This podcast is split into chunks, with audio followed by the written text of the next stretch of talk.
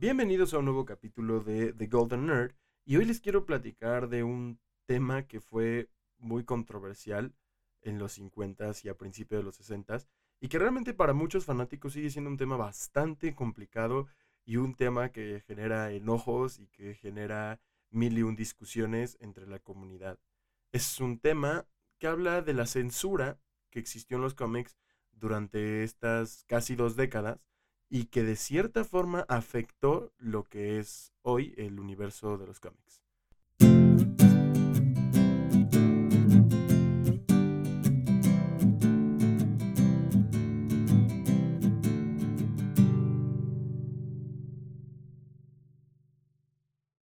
Antes de empezar este capítulo ya como de tal de lleno en el tema, me gustaría primero plantear una línea del tiempo. En esta línea del tiempo quiero comentar realmente el principio como tal de lo que se conoce como el cómic moderno. Si nos apegáramos a la versión y a la definición que da Scott McCloud, técnicamente los cómics han existido toda la vida. Pero vamos a hablar específicamente de el cómic moderno como lo conocemos, como este medio literario, con dibujos y con paneles y así. Bueno, los cómics existen desde hace muchos años, desde los 20, los 30 ya existía como tal esta estructura a la que estamos acostumbrados. Y en los 40, por ejemplo, pues, el cómic de superhéroes era muy popular, ¿no? Con Batman, Superman, el Capitán América. Y fue con el tiempo que se fueron desvaneciendo estos temas superheroicos. Con el tiempo el público no tenía ya tantas ganas ni tanto apego de saber sobre lo que haría un güey en mayas, sino que querían saber otras cosas, querían leer otras historias. Y entonces, en aquellos años se desarrollaron mucho los cómics de romance, de vaqueros, de terror, de crimen. Y en aquel entonces, pues la neta, los cómics eran muy gráficos. O sea, si, si, ahorita son gráficos, en aquel entonces había cosas un poco más fuertes en cómics como Tales of the Crypt, por ejemplo, era de los más populares y otros dos de terror que igual llegó a publicar DC Comics, porque ya existía DC Comics en aquel entonces. Y estos cómics, pues se vendían a todo público, se vendían en puestos de revistas, se vendían a niños, a adultos, a cualquier persona que los quisiera comprar. Y el asunto es que al ser cómics tan gráficos, evidentemente iba a haber un momento en el que el público adulto que estuviera supervisando a los niños empezara a tener problemas con esto. Y muchos de estos problemas derivaron principalmente por un este un psiquiatra que tenía esta fama de odiar los cómics. Resulta que él, pues, él trabajaba en un hospital infantil, donde llegaban muchos niños con enfermedades mentales. Y dio la casualidad que la mayoría de estos niños leían cómics. Entonces, con una falacia deductiva, dijo, no, pues a ver, si estos niños, estos niños están enfermos mentalmente, estos niños leen cómics, por lo tanto, los cómics son malos.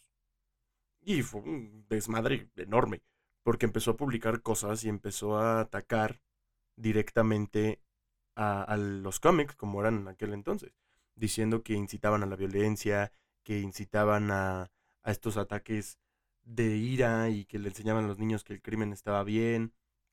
Y a su vez dijo una y mil cosas peores, este, atacando específicamente Específicamente primero atacó a los cómics de terror y a los cómics de crimen, pero después se aventó contra los superhéroes, tampoco nunca fue muy fan de ellos y por ejemplo uno de sus comentarios más fuertes fue el decir que Superman le enseñaba a los niños que con violencia, si eres el más fuerte, le puedes dar en la madre a todos y no hay nadie que se te ponga enfrente. Empezó a decir que la Mujer Maravilla seguramente era lesbiana por el hecho de que la presentaban tan fuerte como a un hombre. Empezó a decir que Batman y Robin, la forma en la que los los mencionaban como compañeros, incitaba a la homosexualidad, que en aquel entonces todavía se consideraba una enfermedad mental. Total, se aventó una de ataques contra toda la comunidad, contra toda esta comunidad artística que se dedicaba a hacer cómics e historietas, y los despedazó sin, sin corazón, sin, sin dudarlo. Este doctor se llamaba Frederick Wertham y, y escribió varios libros y escribió varios artículos en los que incitaba al público adulto a, a controlar lo que leían sus hijos y a evitar que se propagara este tipo de contenido en la forma en la que estaba propagando.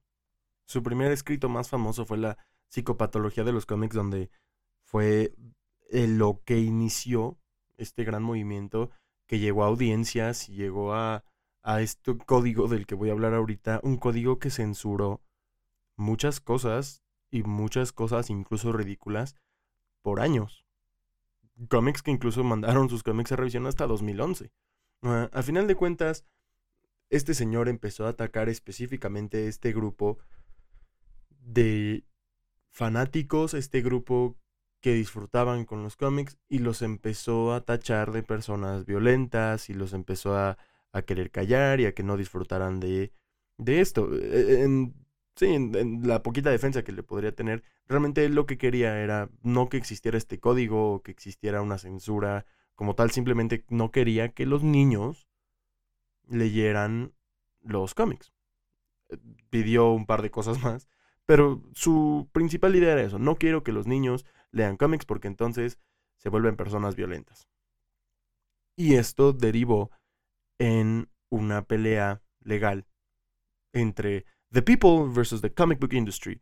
Y la industria del cómic pues, en aquel entonces era bastante grande, pero empezaron, como ya dije, realmente empezó a declinar mucho desde que los cómics de superhéroes ya no se vendían en la misma forma en la que se, se vendían en un principio.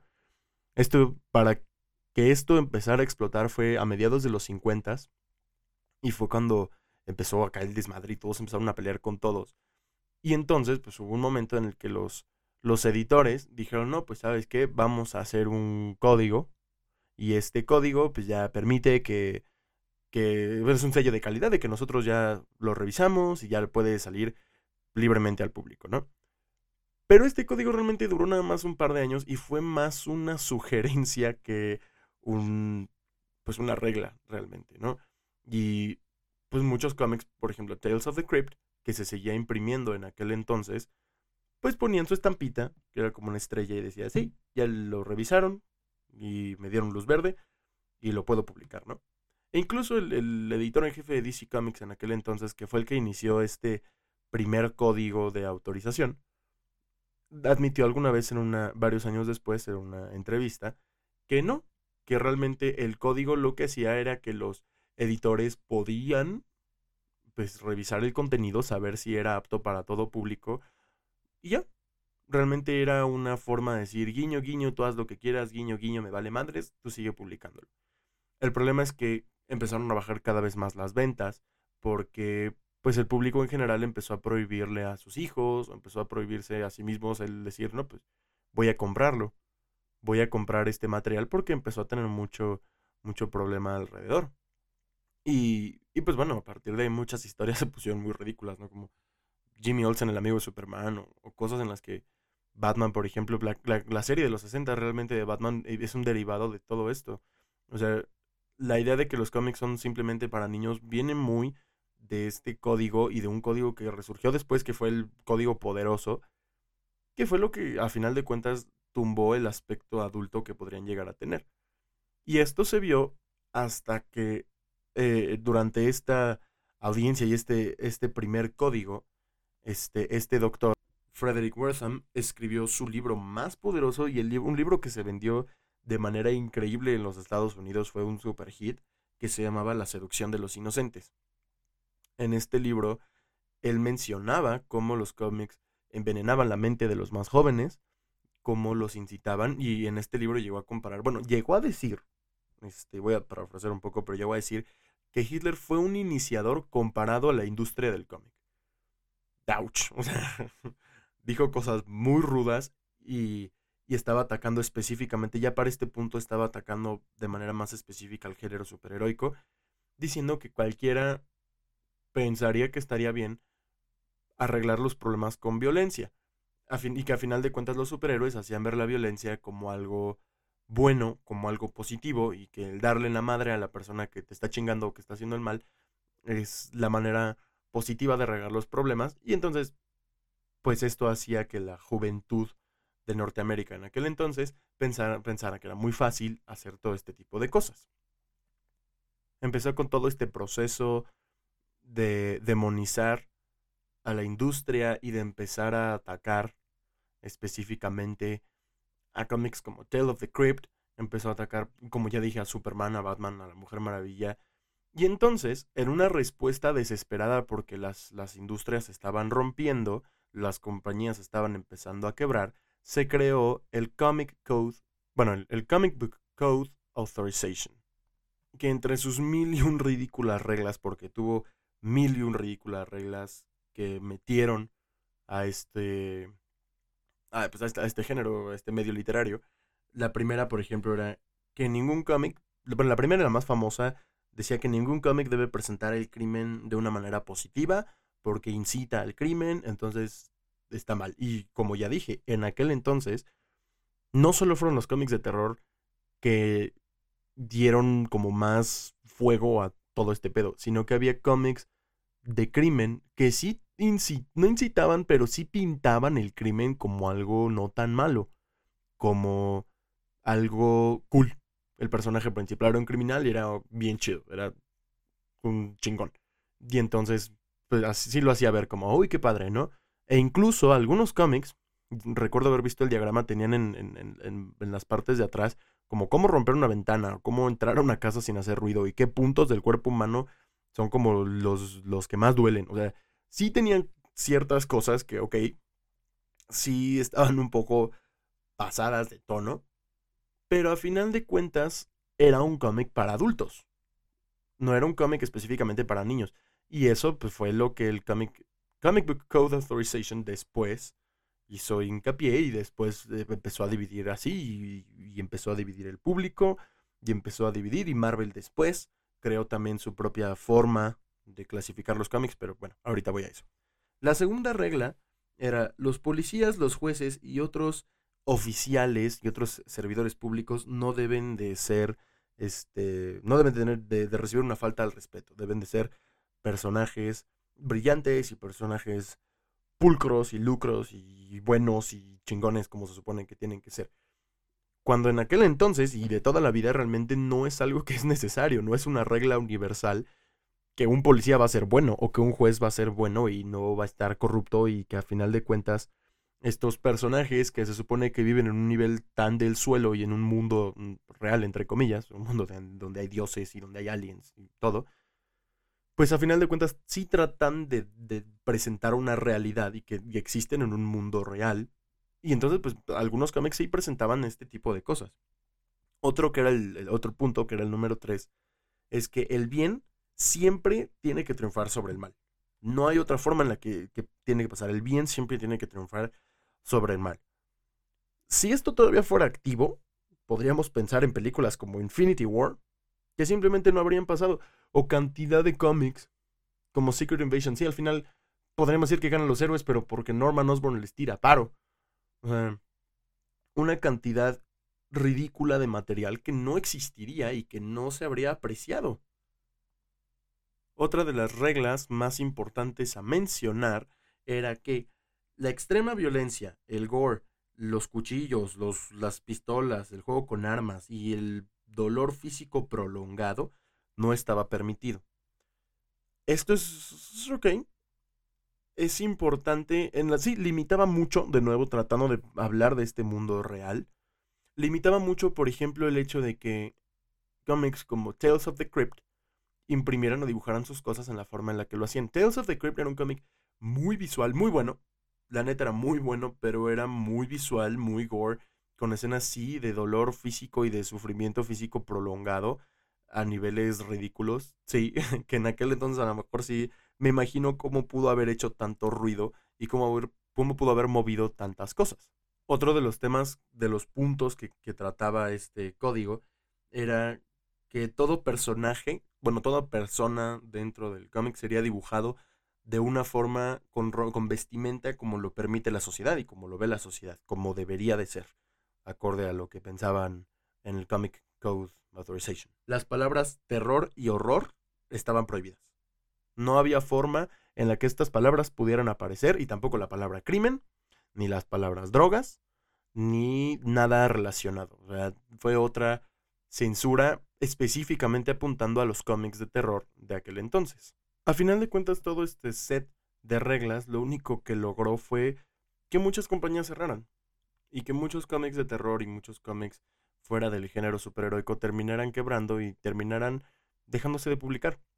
Fue algo que causó pérdida de trabajo, fue algo que causó que grandes historias jamás volvieran a ver la luz. Simplemente fue un código que empezó a forzar las cosas demasiado. Y entonces los cómics tuvieron que tener este sello y ahora sí ya tenían que mandar sus cómics a revisión para que les dijeran, órale va, publica tu chingadera, si me gustó. Tenían que tener este código de autorización que iba en la esquina superior izquierda o superior derecha por lo general, que tenía este símbolo que era como una C acostada con una A en medio que decía Comic Book Code Authorization. Y esto quería decir que el cómic ya pasó por todas estas reglas, ya fue aprobado, ya se puede publicar, ya todo el mundo puede hacer lo que quiera, dentro de estas reglas escritas de manera clara.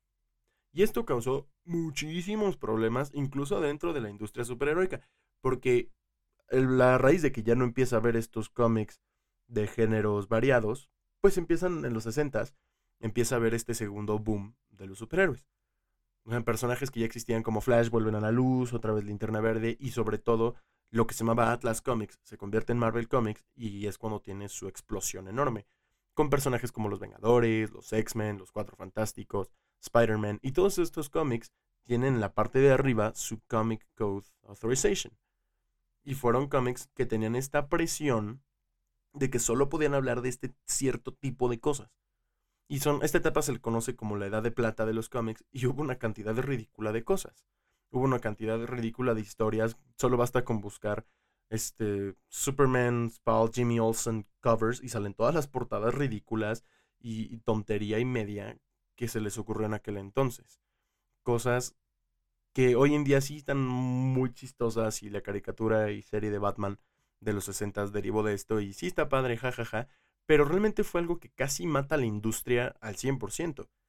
A lo mejor no el género en sí de superhéroes, porque los superhéroes lograron hacer este, este mundo más light, pero sí les, los limitaba mucho en lo, en lo que se podía hacer, en el nivel gráfico, en el nivel de historia, en todo tipo de cosas. Y el tratar de retratar un mundo real se fue por la ventana. Simplemente ya no era posible, ya no era aceptado.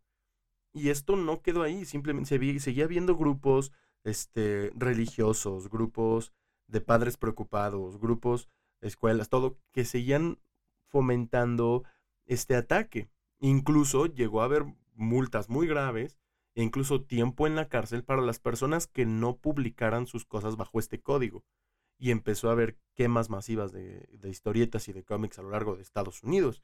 Entonces, fue un problema realmente muy grande y, por ejemplo, creo que el caso más grande eh, a un nivel ah, popular que podríamos aventar y que fue una de las consecuencias, ya incluso sobre los escritores, fue el Amazing Spider-Man 50. Esa imagen clásica de cuando Peter Parker tira el traje a la basura es la portada del Amazing Spider-Man 50, que realmente lo que pasó el, detrás de cámaras es que Stan Lee ya no quería trabajar en Spider-Man, Stan Lee ya no quería escribir cómics porque lo atacaban, porque de cierta manera él se sentía Spider-Man porque todo el mundo le decía que lo que hacía estaba mal y que lo que se dedicaba era una tontería y era un crimen y era algo castigable. Y entonces, cuando él estaba escribiendo el cómic, a la mitad del 50 es cuando Spider-Man tira el traje a la basura y dice, ya no voy a ser Spider-Man. Y era un retrato de que él ya no quería trabajar en esta industria. Y no fue sino por su esposa que lo logró convencer y le dijo que haría Spider-Man, se rendiría que al final del cómic Spider-Man decide que, pues bueno, lo necesitan, ¿no? Y no hay forma en la que, la que él se retire, ¿no? Y que Spider-Man tiene que seguir combatiendo el crimen. Y de cierta manera pues, es una forma de decir, es que realmente los cómics fueron un escape para muchas personas, un escape de una realidad pues, cruda y fea, que realmente Estados Unidos en aquel entonces pues, tampoco era la quinta maravilla del mundo. O sea, tampoco les iba muy bien a las personas que vivían en clase media o baja. Y los cómics eran muy baratos en aquel entonces, pues era muy fácil que cualquiera pudiera comprar cómics y escaparse de este mundo. Y entonces decide continuar con Spider-Man.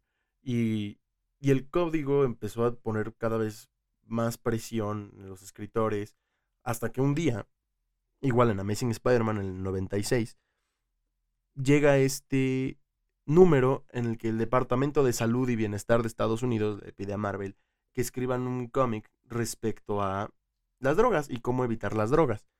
Pero por una pequeña, un tecnicismo, una regla vaga de que no se podía mencionar la palabra drogas, el cómic no estaba aprobado y no podía salir. Y el cómic, lo peor es que la forma en la que lo resolvieron es espectacular. O sea, para empezar lo publicaron sin el código, lo que generó esta controversia de, uy, sacaron un cómic sin código y el público lo compró porque, uy, ¿qué va a pasar? Y es, un, es, un, es una historia que lo que pasa son dos paneles, Spider-Man se va columpiando pensando en, ay, pues, no tengo dinero y, la tía May está viejita, lo común y corriente en lo que piensa Spider-Man.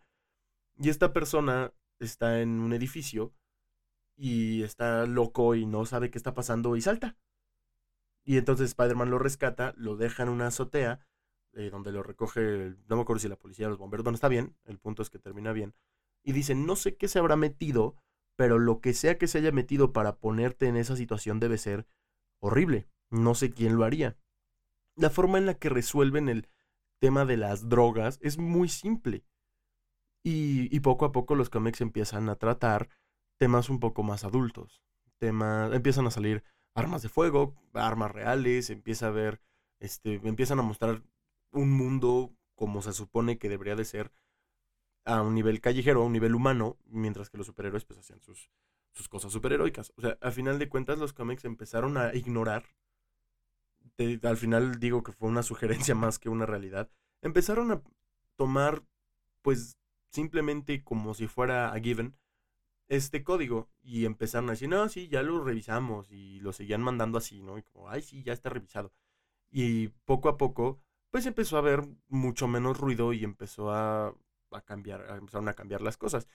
Y duró décadas, como dije, el asunto empezó al principio de los 50, principios mediados de los 50, continuó hasta los 60 y realmente los cómics no cambiaron mucho hasta los 70 Fueron dos décadas de este odio y esta, esta cancelación respecto a las historietas y, un género o un medio literario que realmente solo cuenta historias. Y bueno, sí, puede haber historias para adultos o historias para niños, pero a final de cuentas sí existía la forma de controlar quién leía qué. O sea, sí existió el código y sigo diciendo que Marvel, bueno, Marvel varios años después sacó una forma de clasificar sus cómics. Está el contenido infantil, el contenido como adolescente, el contenido regular, está el contenido este, maduro o para adultos y luego está el contenido max, que es el contenido, igual es para adultos, pero sí es gráficamente muy violento o que maneja historias muy violentas y hay Punisher Max, este, Deadpool Max, que sí, son cómics muchísimo más eh, agresivos y cómics con historias mucho más pesadas y cómics que sí, no necesariamente debería leer un niño, es más, yo considero que no las debería leer un niño. Pero si este código hubiera seguido muchas novelas gráficas muy importantes como Mouse, como Watchmen, B de Venganza, jamás habrían visto la luz. Y el código se empezó a ignorar realmente a partir de que los cómics independientes empezaron a, hacerse más grandes. A partir de que estas compañías como Marvel y DC Comics empezaron a, empezaron a tener una competencia mucho más chica, pero que publicaban cosas más maduras y que el público adulto podía disfrutar. Fue ahí cuando el, Comic Book Code Authorization, ¿sí? así se llama, Authority, así se llama, este, terminó siendo, pues realmente eso, una sugerencia los cómics empezaron a publicarse sin el código, o el código se empezó a tomar incluso a la ligera. Nada más era como ese decir, ok, bueno, mantente dentro de los límites, tampoco vayas a ser algo muy enfermo, pero publica tus cosas y te pongo tu sello. Y grandes novelas que eventualmente salieron de este lado infantil y luminoso, pues realmente tenían ya ese código como una sugerencia. Daredevil Born Again, este, Dark Knight Returns, Batman Año 1, digo, mencioné dos de Frank Miller, ¿no? Pero, pero simplemente fueron cómics los más famosos que empezaron a romper este mundo en el que estaban capturados, este circulito en el que solo podían decir ciertas cosas o actuar de cierta manera. Y esto, pues sí, empezó a salir adelante. Y eso que había dos compañías que siguieron enviando sus cómics a revisión todavía hasta 2011. DC Comics los mandaba y también Archie. Pero los editores de Archie admitieron que realmente lo mandaban, pero o a veces nada más ponían el código, porque al final de cuentas Archie es un cómic muy infantil y muy familiar. Entonces realmente no es como que Archie tenga la necesidad de, este, de ser revisado todo el tiempo. Y DC Comics sí, DC Comics sí los mandaba, pero la compañía que los mandaba, bueno, que los editaba y los revisaba, dijeron que dejaron de hacerlo mucho tiempo y que solo había una persona que se encargaba, que se llamaba Holly Monter Cunning, que ella tenía una pasión fuerte por el Comic Code Authority, sí, así se llama, creo que ya lo dije mal todo el programa, pero el Comic Code Authority, y ella los revisaba, tenía esta pasión y revisaba todos los cómics de DC Comics cada semana y los mandaba editados. Y de nuevo, DC Comics lo tomaba más como una sugerencia que otra cosa. Al final de cuentas, nunca fue un asunto que pudiera llegar a más en el aspecto de que, uy, va a cerrar DC Comics. No, simplemente se cancelaba el título, bueno, ya para este entonces, ¿no? Ya para 2011. En un principio sí, sí fue muy grave y sí muchas compañías cerraron. Marvel y DC Comics se mantuvieron pues porque se volvieron muy grandes y supieron adaptarse. Y de ahí vienen todo este tipo de cosas, de que, pues sí, Superman siempre ha sido luminoso, pero en aquel entonces era muy ridículo. Los superhéroes en general eran muy ridículos. Y hubo una época, por ejemplo, en la que a la Mujer Maravilla le quitaron todos sus poderes y la convirtieron en una espía. Dejó de ser la mujer, o sea, era la Mujer Maravilla por nombre, pero ya no tenía estos poderes que realmente, con los poderes con los que fue creada y con la idea con la que fue concebida, que es que pudiera ser rival de Superman. O sea, a final de cuentas fue este problema masivo que obligó a la industria a cambiar al 100% y que de nuevo casi la acaba. Y hoy en día todavía tiene sus consecuencias y consecuencias que mucha gente reclama. Por ejemplo, el, el hecho de que los cómics ahorita son muy este, políticamente correctos y que se esfuerzan demasiado en ser políticamente correctos. Algo que yo no considero que esté mal, porque al final de cuentas los superhéroes se supone que deben reflejar un mundo moderno y a, a una sociedad moderna. Y se tiene que ver la sociedad moderna reflejada en estos superhéroes, en una, una sociedad actual. O sea, por eso Marvel tuvo un super boom. Iron Man era un alcohólico con problemas de corazón. Spider-Man es un adolescente que le hacen bullying. A final de cuentas, son personas, entre comillas, reales. Y ese es el chiste. Y este código, las cosas que permitía o no permitía, pues son cosas que incluso se pueden ver reflejadas en el cine de superhéroes. A final de cuentas sí manejan mucho, digo, ya no existe el código como tal, pero el cine de superhéroes sí mantiene muchas de estas reglas de las que mencionaba el código. Y ha sido, algo que le ha permitido explotar y ser tan grande como es hoy en día. Pero en aquel entonces, pues no, la, la pregunta realmente no era quién es mejor, Marvel o DC. O sea, simplemente en aquel entonces la gente se dedicaba a disfrutarlos y entretenerse con ellos. Eran, eran un cómic, eran algo para pasar el rato, así como lo siguen siendo hoy en día.